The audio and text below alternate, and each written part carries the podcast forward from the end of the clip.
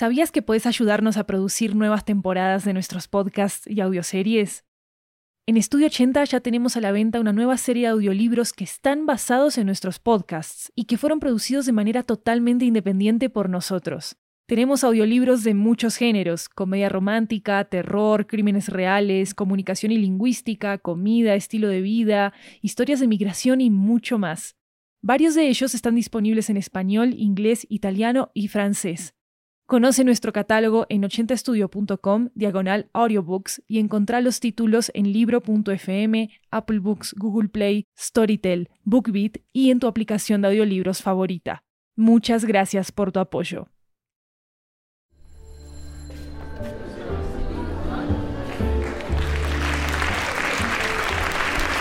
Hi everyone, welcome back to Ochenta Cuentos. This is a Latin American anthology with audio tales coming from all around the region.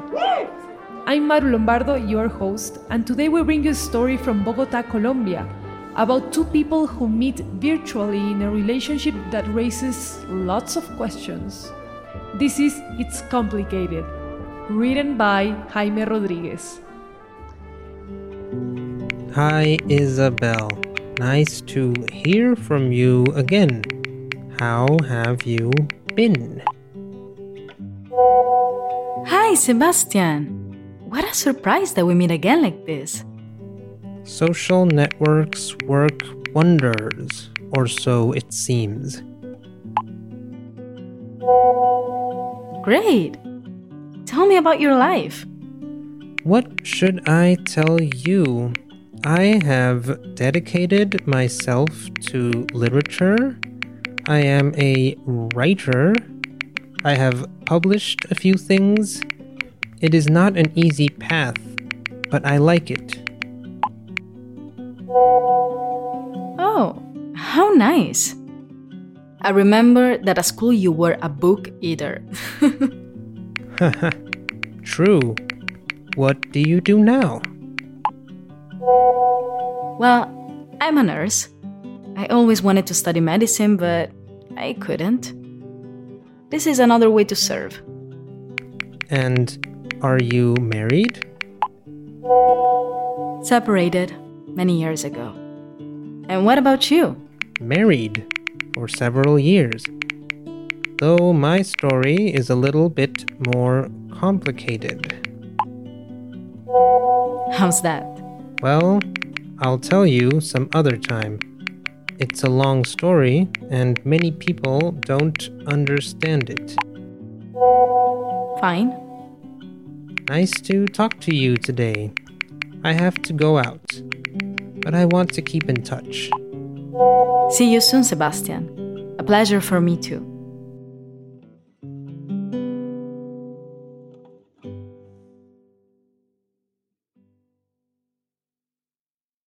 You know, I have a surprise for you. I found something you wrote for the school newspaper many years ago. Yeah? I want to see that. Shall we do a video call? Um, better if we send each other voice notes, right? Hi, I'm trying this little WhatsApp voice button to see what happens. Oop, how do I stop this? Hello, Sebastian. How nice to hear your voice. Yes, it's good to hear you too. Look, let me read you this clipping. This is a paradise in which we'll find the gift of wisdom, that gift which we must seize and look forward to. I can't believe you still have it. Can I have a copy of it? Of course, we can meet soon. Grab some coffee so I can give it to you. Sounds awesome.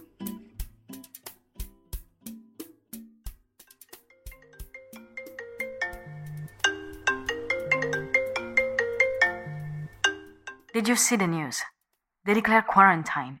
Yes, I just found out. And I wanted to see you so much. I don't think we can see each other. I can't go out because of my job, but I think you can't. What are we gonna do? Well, we must be patient. If we haven't seen each other for 20 years, we can wait a few weeks. Don't you think? I guess so.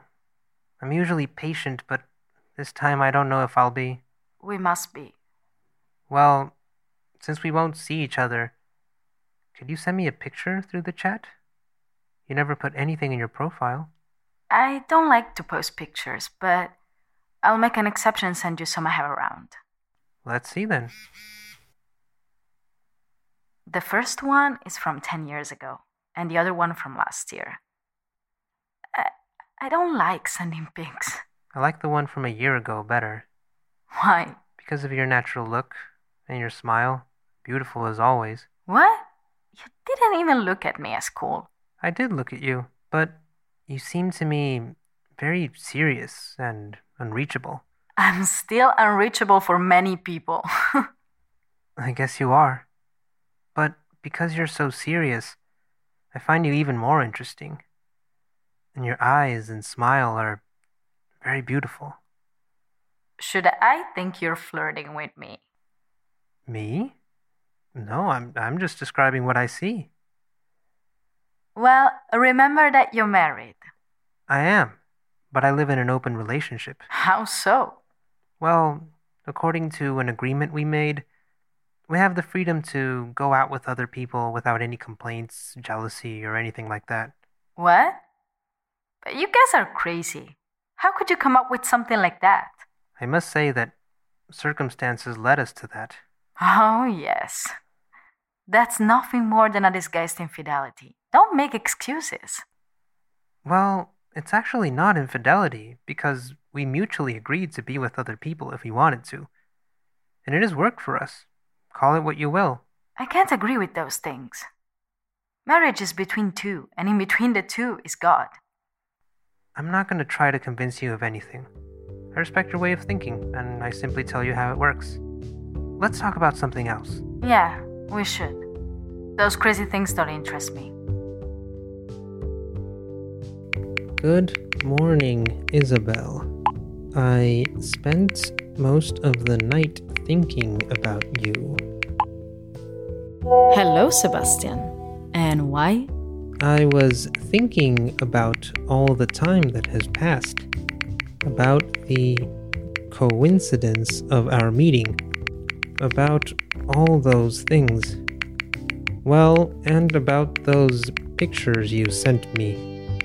I looked at them a lot. What did you see in them? A beautiful woman who the years don't seem to take away any of her beauty.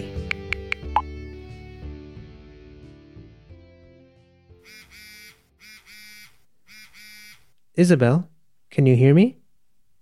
Yeah, I can hear you. What did you want to tell me? I'm trembling. Are you scared? No, I don't know. I'm curious about. I understand. I'm curious too. Let me see you. As time goes by, you get better and better. Like good wine. Wine? How I would like to arrive at your house right now with a bottle of good wine. Yes, a Dubonnet. That. Uncork it. I imagine a scene in the evening, in the middle of the night. And what else do you imagine? You and I remembering school, talking about our lives, without worries, without fears, without thinking about time, and me without taking my eyes off your eyes. That sounds very nice. Maybe I'll play a bolero and I'll ask you to dance. There's still half a bottle of wine left. I'm enchanted by boleros. Which one would you dance with me? The one that says, singing, I want to tell you what I like about you. Go on. Dancing, we would bring our bodies very close. I want you to do it.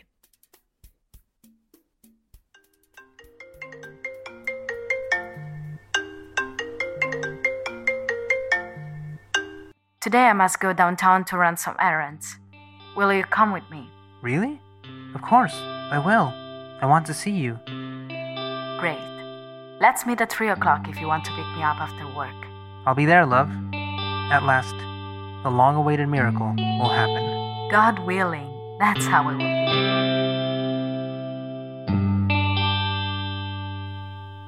Are you home yet? Yes, we are. I must say, I had a great time this afternoon. We walked a lot, but having you by my side, kissing you, touching you, was the best thing that ever happened to me. Yeah. Thank you for everything. I had a great time too. We had to drink the coffee standing. Very crazy these days. Crazy like you and me. I don't know how you do it, but you exert a delicious power on me. You also have something that makes me awake in that. Something. I don't know what it is. Some call it chemistry, others call it sex appeal. I love you, Isabel. I love you, Sebastian.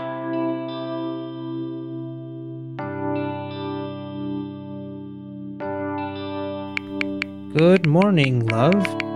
Are you up yet? I woke up with your image in my head. Yes, we are.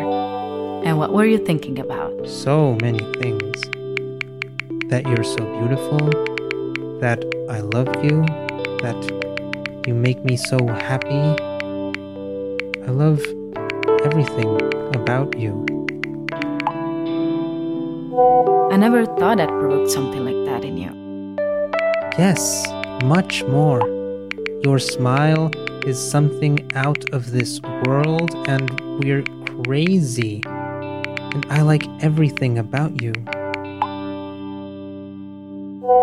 I'm thinking, do you feel comfortable with this? Of course. What about you? Honestly, I'd rather don't think much about this because if I do, I'll just move on to another thing. I feel happy, but those who fall in love lose it once. You'd better not think then. I'm not doing. I just want to feel. But what if one day you do think about it? Are you in love? Mm, I'd rather say that I'm someone who knows his limits.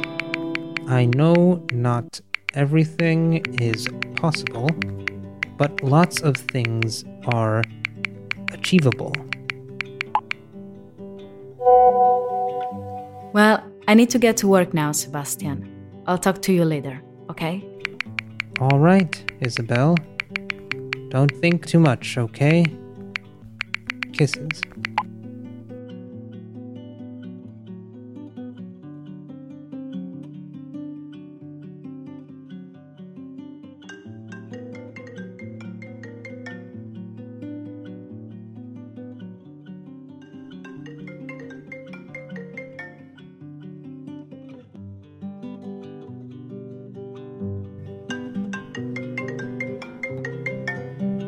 Hi, Sebastian. Hey, it's been a long time since I heard from you.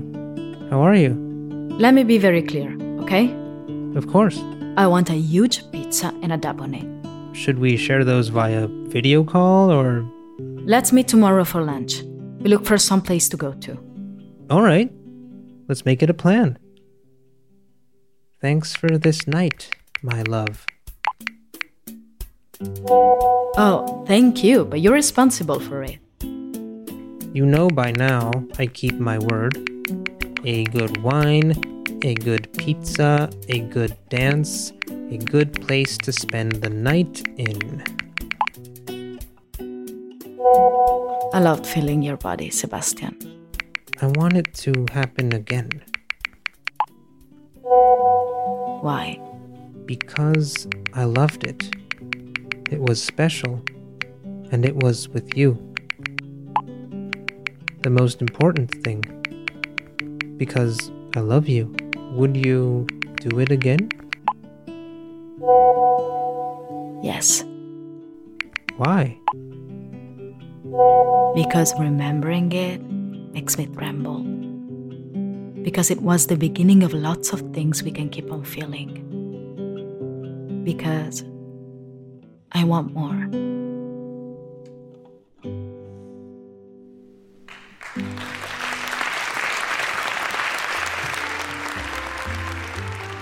Please don't miss the Spanish version of this episode called Es Complicado. You can find it in our podcast feed as well. This story was created and produced by Jaime Rodriguez from Bogotá, Colombia. Sebastián was voiced by Luis Raúl López and Isabel was voiced by Chiara Santella. Jeremias Juarez made the music and sound designing for this episode. You can check out transcripts for our stories at 80studio.com slash 80-cuentos. I'm Maru Lombardo, this is 80 Cuentos. Thank you for coming and of course, thanks for listening.